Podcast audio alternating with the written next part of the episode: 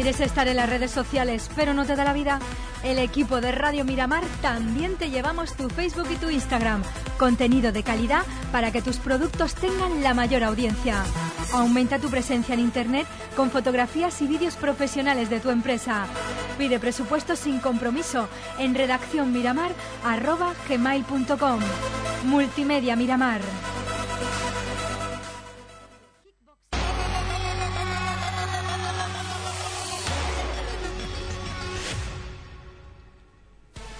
Bueno, esta noche, esta noche es la gran noche de la lluvia de Perseidas, eh, de la famosa noche de lágrimas de San Lorenzo. Una noche que llega, pues, eh, todos los meses de agosto por esta fecha, día arriba, día abajo. Este año tenemos ahí unas poquitas de tormentas, está un poco nublado. Pero bueno, vamos a, a ver si el tiempo nos lo permite.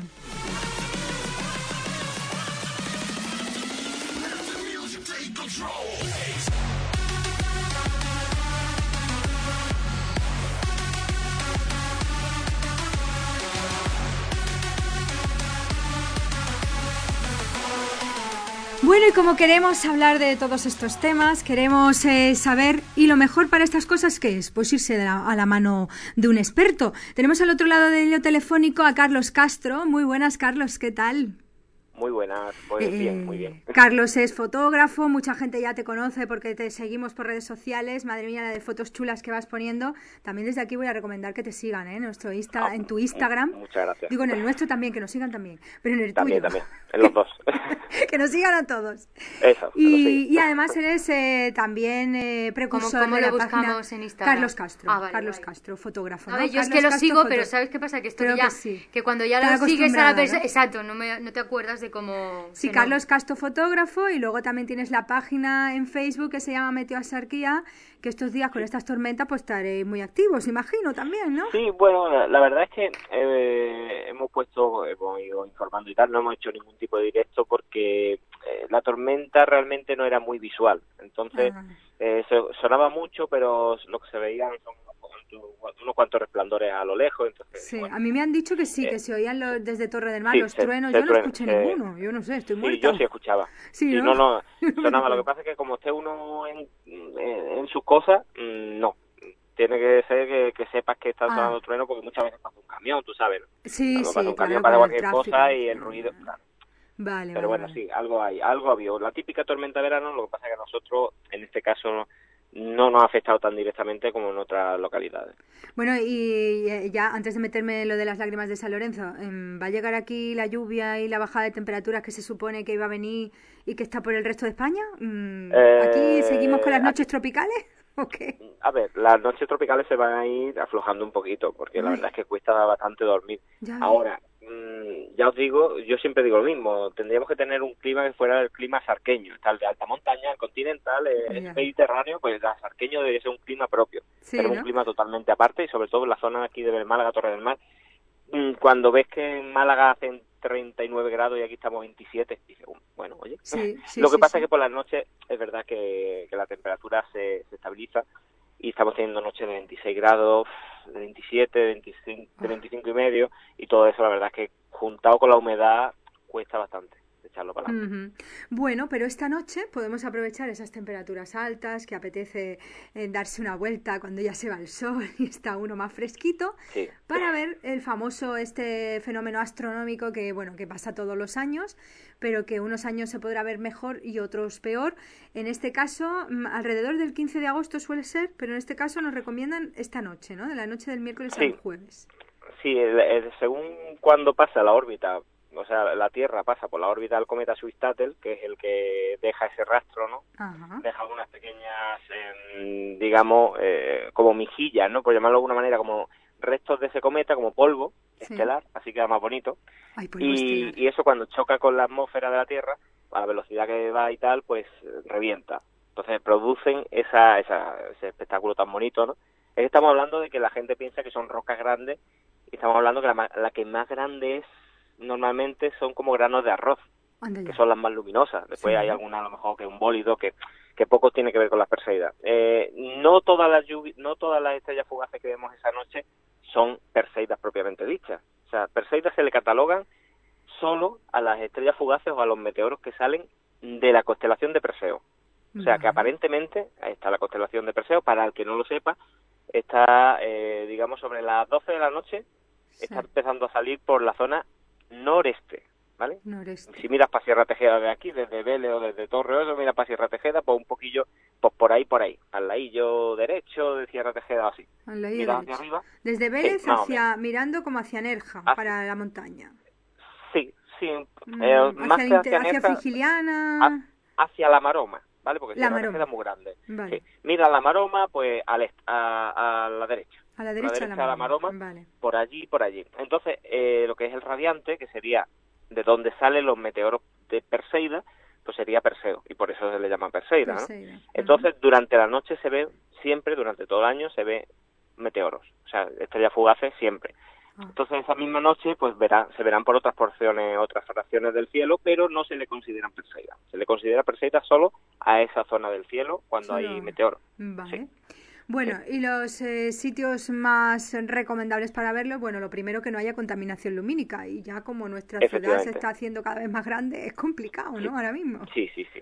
Totalmente. Y con la bruma siempre estamos Eso. teniendo humedad y esa humedad pues hace que, que la contaminación lumínica salga más a flote. Sí. Cuando tenemos un, claro, cuando tenemos el, el- eh, lo que es el ambiente, lo tenemos con menos humedad, hay menos refracción de la luz, menos reflexión de la luz de la farola, entonces no se ve esa cúpula naranja de la, de la contaminación lumínica tanto. En este caso, como estamos teniendo días así, eh, se ve más. Por lo tanto, lo indispensable es salirse de cualquier núcleo de población, ¿vale? Por dos Sí. razones. Una, porque si está en núcleo de población tiene menos menos porción del cielo, porque tiene las calles, tiene los edificios, Claro. y aparte por la contaminación lumínica, ¿no? No hay que irse tampoco a, a, a por buscar oscuridad. Eso o sea, te con que tengamos medianamente algo de oscuridad, la salida de Vélez, la salida de Torre, pero donde no tengamos un núcleo de población a los ojos, digamos. Farola los. Mm. Sí, Bueno, lo sí. suyo sería coger un poquito hacia arriba de la sarquía, un poquito, aunque sea, ¿no? Sí, sí, hacia sobre el todo por tener, claro, por tener la panorámica hacia el noreste, que es lo que nos interesa. Tenemos que tener en cuenta que sí, que te- podemos tener un cielo mm, fuera de contaminación lumínica, pero si te vas para la zona de Málaga, mm, No, da igual, porque vas a no lo tener, vas a ver. claro, claro, Vale. vas a tener menos visibilidad hacia esa zona, ¿no? Entonces, mejor eso, tirar hacia el norte y buscar una zona en la que veamos la sierra y vi- viendo la sierra ya vamos a tener seguramente eso, mira, nos ayuda. Tenemos esa suerte de que ese punto ya sabemos Ese que por ahí van a salir la... Sí, que Entonces simplemente cogiendo la, la- la carretera comarcal hacia arriba, hacia llegando al pantano, te, te paras ahí en la zona esa recreativa del pantano y ahí pues. Con una sillita que te sea cómodo, Sí. mira para arriba, ¿no? Porque eso es otra cosa. Sí, sí, sí. Mm, indispensable llevarse que una silla de esas de playa para quedarse así con Sí, el cuello bien mientras más se tumbe mejor. Vale. Porque ten en cuenta, Claro. ten en cuenta que cuando, cuando estás sentado en una silla que es muy plana, digamos, muy recta, mejor dicho, Sí, muy eh, te encuentras con que tienes que girar el cuello para arriba y, hombre, 10 minutos no pasa nada, pero al final tú te tiras un par de horas ahí mirando para arriba y terminas bastante mal del cuello. Entonces, o bien te tumba con la medida de seguridad posible, me refiero a bichitos y cosas así, que cuidado, Sí, sí. arañitas y cosas que no nos Mosquitos gustan mucho. y- pero sí. Te pones un poco de citronela, de aquí un beso a mi amiga Natalia de Cienfragancia, que yo me llevé la citronela y así no se te Qué bien huele la citronela. Oh, qué, Qué bien maravilla. Qué maravilla. limoncillo. Qué, qué, qué colocón te da al principio, luego se baja, ¿eh? Sí, al principio, sí, al principio te da el chute y dices, madre mía, me parezco un yogur de limón, pero no, después lo agradeces. Y dices, Sí, "Pues mira, lo- huele bien. no te he dado por pensar, no se me van a acercar los bichos, pero ni nada viviente. Ni nadie Nada, más, nada no, pero a los 10 minutos es verdad que se baja la intensidad y ya es más llevadero. Pero bueno, Sí. luego tienes la noche ya libre de picaduras, que no es ninguna Se tontería. agradece, ¿eh? Ya Oye, que ves. últimamente están también con ganas revuelto. de comer. Vale, entonces sería eso. la- Entonces eso, tumbarte. tumbado o en, un- o en el suelo o en una tumbona que tenga que se pueda reclinar bien y eso, mirar hacia la zona eh, noreste. El que no tenga la referencia de la sierra, pues oye, hoy día todos los móviles tienen una opción de brújula, porque oye, donde pone NE de noreste, pues Noreste. por allí, N. por ahí mirando para Por arriba. ahí para, arriba, vas mirando. No, sí, es muy, eso es muy científico, sí. La NASA me va a contratar, por ahí para arriba. por ahí para arriba y no tiene Sí, pérdida. Oye, Sí, y es fácil, ¿no? En una noche como esta, mm, ya hay que ser muy malo, muy malo para no ver ninguna, ¿no? Hay que tener muy mala suerte, que también está eso, ¿no? Cuando es un grupo de varias personas, cada uno mira para un lado y al final Ay, sí. eh, todo Yo he visto ve ahí, ahí, y ahí, te y luego tú dices, Mira, "Mierda, mira, mira, lo has yo visto, no no. y ya te vas cabreado, ¿no?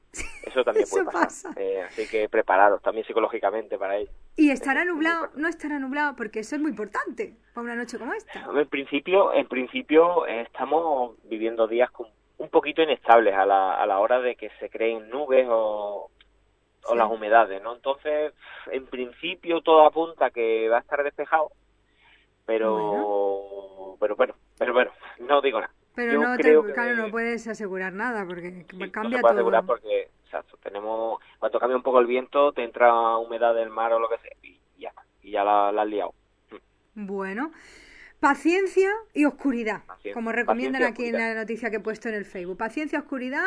Aquí en, el- en la noticia recomiendan pues puntos de, como tú dices, de la Sierra de la Exarquía, el Torcal de Antequera, Mm. pues un sitio fantástico para ver las Perseidas también, por ejemplo, ¿no? Sí, sí, sí. La Serranía Sí, de Ronda, los montes de Málaga, pues todos los montes así Sí. que están en oscuridad, pues maravillosos.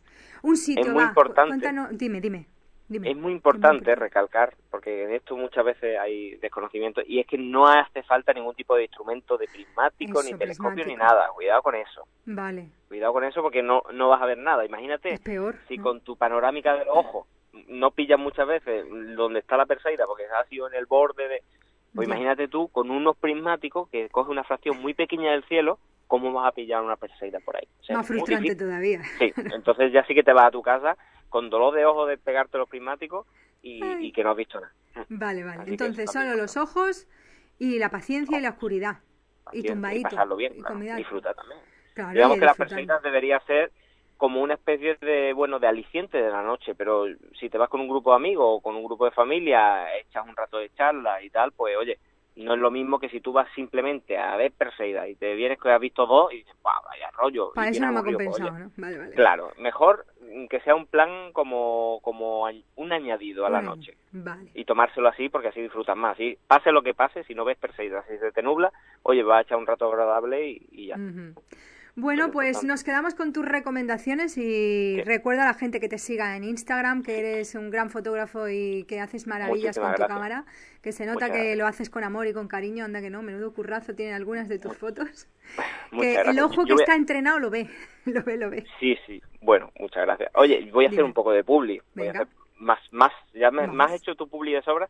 No, sobre todo, eh, tengo un vídeo que subí hace poco en mi canal de YouTube, por si a alguien le interesa y se quiere algunos tips más, eh, hablando de las Perseidas, de cómo verla, cómo fotografiarla, en cuatro truquillos muy cortos, pues ya está. Venga, pues te lo en comparto, YouTube, te lo pues, comparto ahora. ¿Eres Vale. en, en YouTube, eres Carlos Castro también? Carlos Castro fotógrafo, sí. Fotógrafo. Sale mi cara, está con el perfil este que se ve mm, nara- verde y, y rojo, que está como parece una sandía o una cosa Ah, así. vale, vale, vale. Sí, Lo pillo. pues Pues lo sí. busco ahora mismo y lo comparto para que todos aquellos que lo quieran ver, pues le echen un vistazo. muy bien.